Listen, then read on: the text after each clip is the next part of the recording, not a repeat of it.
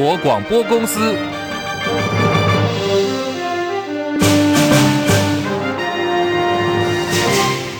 大家好，欢迎收听中广新闻，我是黄丽凤。就是今天，二零二四总统大选蓝绿白三党候选人就定位。国民党二零二四总统人选校亮牌，将宣布征召新北市长侯友谊角逐总统大位。北北基桃县市首长将会齐聚一堂，共同展现大团结的气势。而蓝营最强母鸡侯友谊正式出战，他说：“责任来了，我一肩承担。”其实我一生永不改变的信念。就是责任来了，我一肩承担，义无反顾，全力以赴，守护国家，守护人民。而鸿海集团创办人郭台铭努力了一个月，被判出局，心情难免失落。现在外界在关注说，郭董的下一步会怎么走？甚至有些人担心说，会不会负气翻脸呢？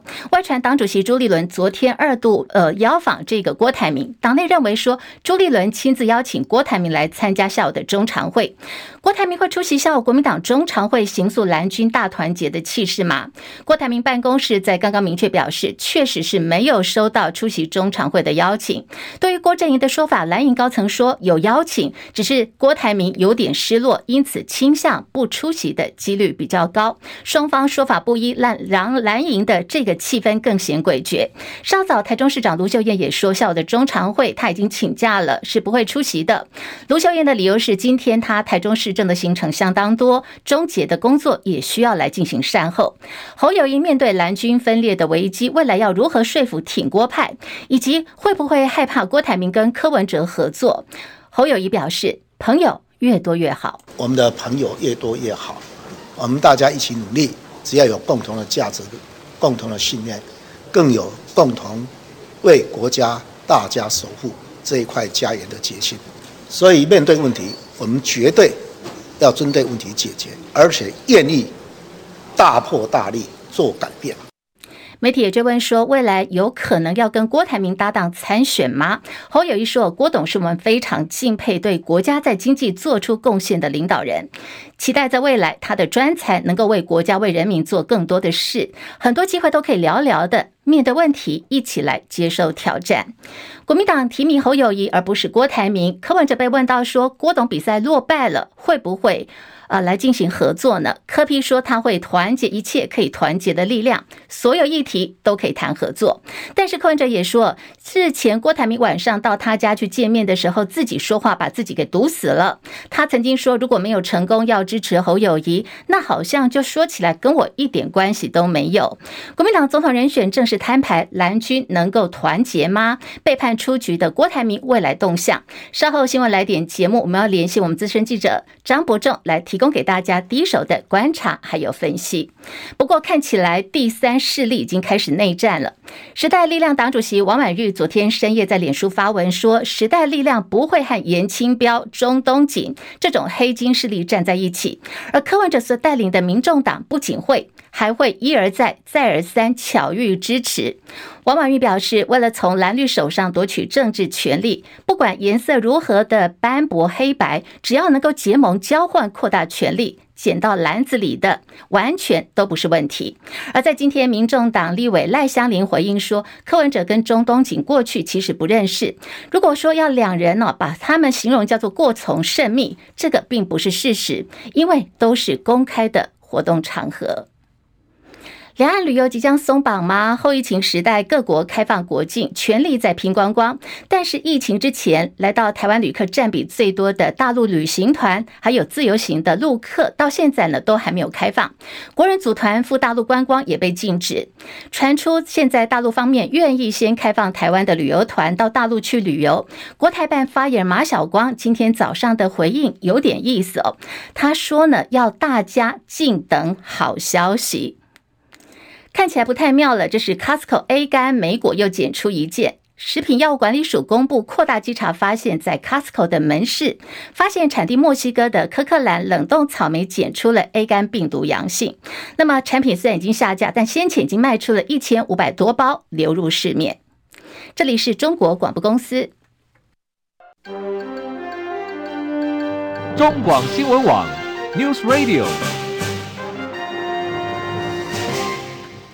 现在时间来到十三点零六分，欢迎大家继续收听新闻来一点，我是黄丽凤。有没有觉得今天超热的，很有夏天的感觉耶？哦，刚刚进来之前我看了一下气象局最新的网站资料，今天中午的最高温三十七度以上了。哎，在哪里嘞？在台南的北寮地区。好，现在温度还在往上飙哦。那么北台湾、台北现在温度三十二点七度，台南、高雄三十三度，天气很热，大家呢一定要多多喝水，要注意防晒，千万不要中暑哦。那么新闻来一点，三十分钟全新闻，让大家轻轻松松了解今天重要新闻。我们有政治、财经、国际、民生一次掌握。不管大家是听广播还是正在 YouTube 频道看直播的朋友，都。请大家帮我们按赞、订阅、分享，帮我多刷留言板，冲冲人气。在节目结束之后，在 YouTube 频道跟播客，我们会有影音档上传哦。也请欢迎大家随时来补课、按赞、分享、订阅。再次的谢谢大家。好，我们要来关注的是在今天呃财经市场的最新动态。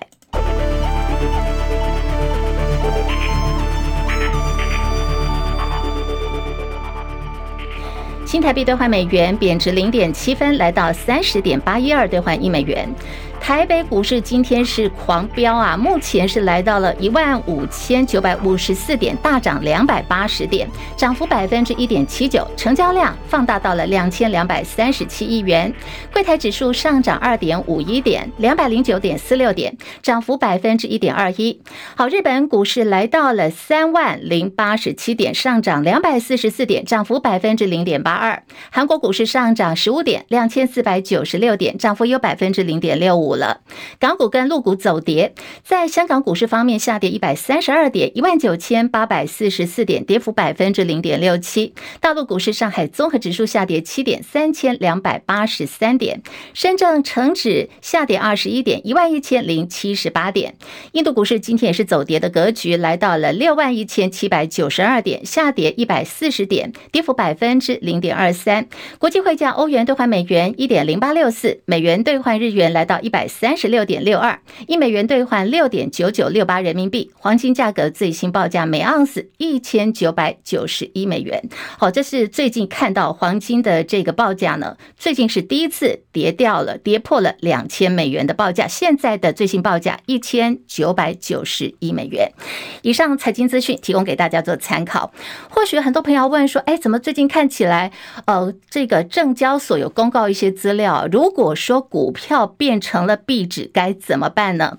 证交所跟贵买中心十五号公布说，上市贵公司除了龙明绿能科技、如新，还有俊逸电子跟升华娱乐，其他呢都已经完成第一今年第一季的财报的申报作业了。值得注意的是，刚刚我们所提到的这四家，如果迟迟没有办法完成财报申报作业，恐怕就要面临到下市的危机了。特斯拉今天举行了股东大会，执行长马斯克说，未来一年的经济形势，他判断是非常艰难的，就连特斯拉都没有办法幸免于难。也说马斯克呢，他要开始投放广告了，看看效果如何。值得注意的是，以前的特斯拉从来没有投放过广告，而特斯拉的股价已经跟前年十一月的历史高位相比，现在的跌幅已经有达到百分之六十。泰国前进党四十二岁党魁皮塔有望成为下任总理。他在竞选期间曾经说，在经济跟政治方面希望能够跟台湾取经交流，也曾经表态要来改善跟台湾的关系。皮塔在竞选期间接受了公视的专访，当时他就说啊，台湾亚洲第一的晶片产业跟婚姻平权，说他们希望要来跟台积电代表坐下来面谈，希望可以来调整经济产业结构。仿效台湾政治模式，也说说希望我们让泰国跟台湾保持密切的关系。美国国防部长奥斯汀证实，美国将会很快的动用总统提拨授权，要提供给台湾重大的军事援助，预定从美军现有的库存拨出最多十亿美元的军备物资或者是服务，要提供给台湾。他说呢，这是美国国会去年做出的一个要求，也是美国遵守台湾关系法所做的长期承诺。彭博资讯报道说，五角大厦要提供五亿美元的军备给台湾，可是内容方面还没有确定。这个是。美国第一次对于台湾安全援助要动用这项权利。在过去一年多的时间当中，美国已经多次透过这个管道，对于乌克兰实施军援，要缩短军备的交付时间。来看的是，在美国方面，特勤局的维安出现漏洞嘛？美国白宫国家安全顾问苏利文的住所上个月遭到不明身份人士闯入，那么现在美国特勤局说已经在调查当中了。今年四十六岁的苏利文跟他的妻子住在华盛顿西区，入侵者是在四月二十九号的清晨三点钟闯入了苏利文的家中，而当时很离谱的是，美国的特勤人员居然完完全全都没有察觉到。时间来到十三点十二分，好，我们要来进行的是今天新闻最前线，要连线我们的资深记者张伯仲，伯仲上线了吗？啊，一凤，我在线上了，各位听众朋友，大家好。好，国民党二零二四总统人选终于摊牌哦，朱立伦一路的过场走到了今天，今天呢是要宣布征召侯友谊。好，伯仲观察，这是一场功德圆满的征召作业吗？呃，其实。到目前为止啊，我我我我看我们目前的情况，呃，各种种种迹象看起来好像就是就是笃定会征召侯友谊，应该是不会再变了啊。呃，包括我们从事前啊，朱主席从周一开始啊，陆续约见这个两双方人马啊，双方本身。那么呃，在经过谈话之后，我们单单从呃两两位哈对于这个相关问题的一个发展的反应，可以看得出来，大概大势已定了啊。包括我们知道侯友谊已经在。这个视察公共工程的时候，已经明确表达说他会出席今天下午的国民党中常会啊。呃，虽然他还画蛇添足说这是为了替这个新北市或者立委提名的人出席打气啊。不过这个态势其实是非常明显。但相对于此，我们看到郭董那边整体的动向几乎瞬间就冻结了，对不对？包括昨天立委陈玉珍原本要在天成饭店的记者会啦，或者是宣明志昨天晚上挺国夜宴，全都是瞬间都喊卡。那郭台铭从此之后啊，本人没有在公开场合发表过任何意见，因此。呃，我想到现在为止啊，还是坚持这个蓝营笃定会提名郭董的人呢。大概除了死忠郭粉之外，应该人不算多了。嗯，这个态势应该比定了。嗯嗯。好，不过我们要问的就是说，我们现在看起来蓝营就是按照这个剧本在走嘛，就是要征召侯友谊。其实侯友宜今天在呃早上讲话讲得更明确。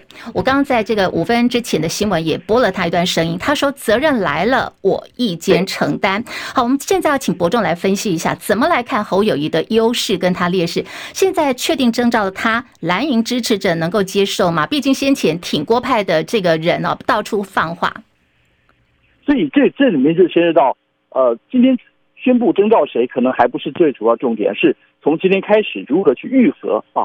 在先前，我们看到侯友宜跟呃郭台铭啊两虎相争，他们过程当中产生了很多的嫌隙啊。呃，我们也看到郭台铭其实非常大动作去动员，包括国民党很多的地方势力，我们先前也跟立凤儿谈过了，对不对？那么也包括了很多国民党内的中常委啦、立委啦。啊、都都会出来，呃，表表态，要表明要支持郭台铭。所以很多人在讲一件事情，就是说，今天郭董啊，呃，从今天之后啊，如果郭郭董本身并不是那个获得征召提名的人选的话，他可能没有办法像四年前一样再次这个啊把党政给退回了，因为他已经没有党政了。但是重点是不是他这位是不是党员还有争议的问题啊的人选啊？那么而是过程当中所有这些已经表态要挺郭的人，那么他们日后。我们不要忘记，包括我们看到那些像陈玉珍啊，或者其他人，他们还获得国民党提名，继续要参参选，呃，下一届的立委或者其他的地方上继续的经营。那么这些势力或者这些派系啊，那么国民党未未来在这个过程当中，已经多少产生一些嫌隙，该如何去愈合、去弥补？甚至于对于直接二零二四年的总统大选的立委选举啊，呃，这个我们可以说会攸关成败。所以这部分党内的团结结合。呃，这其实是非常重要的，所以这个应该是考验党主席朱立伦朱主席的问题啊。这个和我我倒觉得啊，和这个侯友谊本身具有什么样实力啊，和或者怎么去打这场选战，关系还稍微远一点。对，好，我们刚提到一个关键的，就是朱立伦啊，他扮演总教练嘛。那么未来这个选战的主轴啊，还有胜选方程式要怎么写，现在都是这个朱立伦的考题。可是我们刚一路谈下来，我们大家还是很关注，就是郭董的下一步。所以我们聚焦还是要再问说，今天好，蓝军说要谈这个团结，要谈整合，其实就两招嘛，一个就是。棍子，一个是糖果。哈，伯仲怎么观察？到底要怎么样来做整合？蓝军还有这个希望吗？嘿，其实这互动是彼此双方的，对不对？所以接下来你刚刚立峰刚刚提到郭董的下一步啊，那么其实第一步很简单，就是今天下午会不会出席中常会？嗯啊，我们可以预预期，如果他能够出席啊，能够尽释前嫌，甚至呃，我想很多蓝营支持者都很期待看到，包括主席朱立伦啊，包括呃郭董，包括这个侯友谊，他们三个人如果能把双手举起来，然后呢振臂高呼团结的话，我想这这对于整个泛蓝阵营应该都是一个很非常强大的一个信号啊，当然也会。从此开始，可能会去认真去思考，呃，已经把这段过程当中的波折慢慢给排除掉。但是，呃，刚刚我们在中午前后啊，我们获得国民党从发言人的体系发出的讯息，告诉我们说，呃，因为党部主动解释说，今天下午是属于国民党的中央常务委员会议啊，就是中常会，那么所以这个场合并没有安排，或者是应该说没有很积极的邀请郭台铭董事长出席。那么未来呢，呃，和郭董之间。的团结造势啊，可能会再利用其他的机会或其他场合来进行。所以，简单说，郭董下午出席的几率应该不高了。但是，可能现在还没开始啊，所以我们待会还还是要持续关注，说郭董到时候会不会出现。那么，至于立凤提到说郭董下一步，那下一步其实这两天已经有太多的评论跟分析了，已经大做各种排列组合，包括呃会不会选择中常会缺席，我们刚刚提到的，或者呃会不会这个怎么讲，就是说呃。他或者即即便缺席中常会，但是用有用脸书啊，是或者发声明重申他会支持蓝营大团结到底啊，这也是一种表态的方式，虽然强度没这么强啊，或者会不会就此和蓝营互不往来，甚至渐行渐远啊，甚至直接出国避风头，跟上次一样。呃，但有人说最糟的莫过于立刻转向去和柯文哲合作，同时还高分贝倒打国民党啊，呃，所以这些做过程我们也要看看，同时也考验国民党在面对这些问题的时候。啊，但我们知道现在应该是台面下的折冲一定是非常非常的多，一切都有绵密啊，所以我们只好慢慢看，呃，可能观察一下。这些一定有些蛛丝马迹，可以看看会有怎么样发展。好，我们非常谢谢呃伯仲刚提供很多的可能的方向。那么要告诉大家的是，我们答案已经来了。我们来看的是这个郭台铭就在刚刚已经透过了这个脸书发文，他率先宣布呢，党中央说已经征召了侯友谊，也说他是最好的人选。那么下面我们帮大家念一段，就是郭台铭在脸书所发表的这个内容。他说呢，我投入争取参与国民党总统候选征召，纯粹是出于在国际局势诡谲的环境中，希望把我多年在国际经济科技方面的经验跟思考贡献中华民国，也为台湾人民创造更好、更幸福的生活。他说，他从一开始呢，他就有三个他的想法跟坚持，就是只提最高层次的政策讨论意见，绝对不会诉诸负面的攻击手段，过程还有结果同等重要。郭董说：“宣扬和平、繁荣、清洁、清廉价值理念和取得提名是同等重要的。”他强调说：“我深信我的活动都遵循了这三大原则，以民主的风度来争取人民的认同，也提出了许多刺激大家呢来思考的议题。”那么他强调说，在他呃争取征召的过程当中，有获得很多朋友的鼎力协助，不管是认不认得，他说大家支持呢，一直都是他继续奋斗的动力。也说。台湾人民的淳朴、善良、勤劳、诚实，他永远感念在心。他说他会继续的不畏困难、不求私利，挺身而出，为人民幸福而战，为中华民国的和平而战，永不罢休。好，这是来自于郭台铭最新的声明。好，那么现在大家就在看说，郭董虽然讲了这一番话。那么，在这个蓝营声声呼唤下，未来还有没有可能侯郭配呢？资深媒体人中广董事长赵少康说：“不可能，不可能。哦，我我认为郭台铭不会当侯宇的副手，侯宇也不会愿意当郭台铭副手。啊，因为他们现在都有工作，而且都蛮重要的。哦，那与其做副手，还不如把现在的工作做好。因为朱立伦天威难测，但他真没人知道他想些什么了哈。他曾经讲说，他不是只提一个，要提一个团队嘛。”所以，如果按照这个逻辑去猜测的话，有可能啊，哦，郭台铭也可以当行政院长啊，也可以当立法院长啊，都可以啊，啊，那其实只要一旦执政了，其实位置很多了，有能力的人都能够发挥所长，这是最重要的啊，这不是一个人的问题，这是一个团队的问题。好，二零二四总统大选的选战走到了今天哦，包括了民进党。国民党跟民众党这个绿蓝白三党的这个主要的候选都已经就定位了。好，在确定了这个蓝营方面是征召了侯友谊之后，我们要来看的是民进党。民进党总统参选赖清德昨天晚间他出席了政大青年与主席有约活动，当场学生关切问到说，如果赖清德当选，能不能够来压制房价，遏制投资客呢？当时赖清德回了一句话，他说：“你有没有注意到房价现在正在下降？”好，这句话呢，今天舆论呢，还有在网络论坛方面，可以说是大家都在关注、在讨论。也有人在骂：“哎，赖清德，你这么说，你是在平行宇宙吗？明明没有啊，房价现在还是这么的贵。”像是国民党市议员徐巧芯就留言说：“房价在降吗？你认真？”台北市议员游淑慧加换一句说：“要不要介绍一下哪家的建商在降价？”喝康道修博哦，网民也在酸赖清德说：“难道你不食人间烟火吗？怎么越看越像晋惠帝呢？”这场在正大所举行的赖清德青年与主席有约活动，其实学生们的提问蛮有点的。现场学生就问说：“是否会担心哦？当时这个呃国呃在民进党初选的时候啊，你被英系扯后腿？”赖清德就称赞这名学生说：“哎，你就来行，很内行哦。”啊，那我们来听一下现场的情况。在选举期间，担心英系会只扯您的后腿，这我感受到你满满的关怀。我只能对事不对人，派系共治，对内竞争，对外团结。现场也有政大学生就问到了有关于台独还有两岸方面的议题，相信很多朋友都记得赖清德曾经说他是台独工作者。好，我们来听一看赖清德是怎么回答的。您在当行政院长的时候说过，您是务实的台独主义者。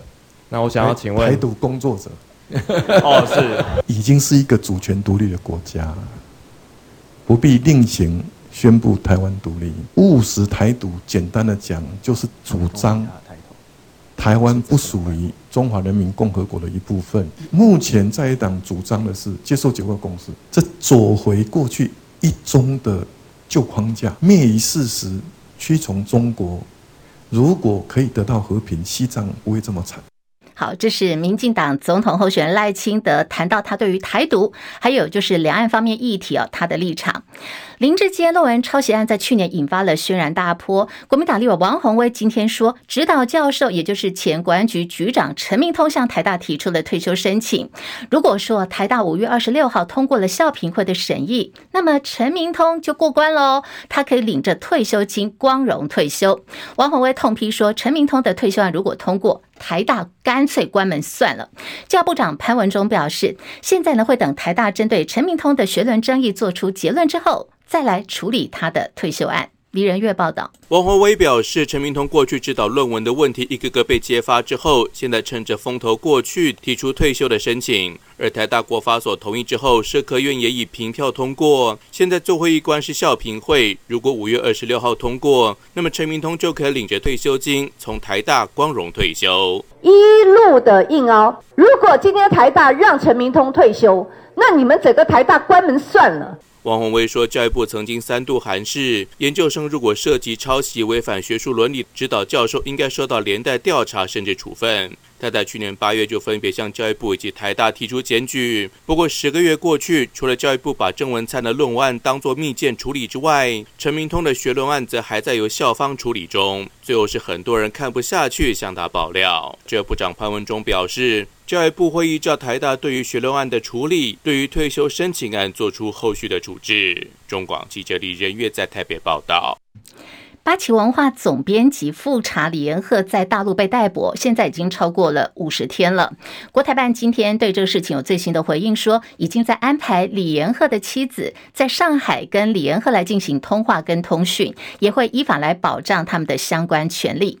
国台办发言人马晓光说，李延鹤是犯有煽动分裂国家罪。他说这是一个个案，上海市国家安全局依法对涉嫌从事煽动分裂国家犯罪活动的犯罪嫌疑。一人李延鹤采取强制强制的刑事措施。现在相关案件正在进一步的办理当中。对此，陆委会日前曾经说，复查李延鹤所编辑的图书销售都是针对台湾的。如果说有任何贡献或者是破坏，对象也都是台湾。这样的一介书生，还有这样的工作内容，如果被于中国大陆政府认为危及到国家安全，那么当时陆委会的詹志宏是说，他认为这个是粗暴、荒谬，而且是落伍的。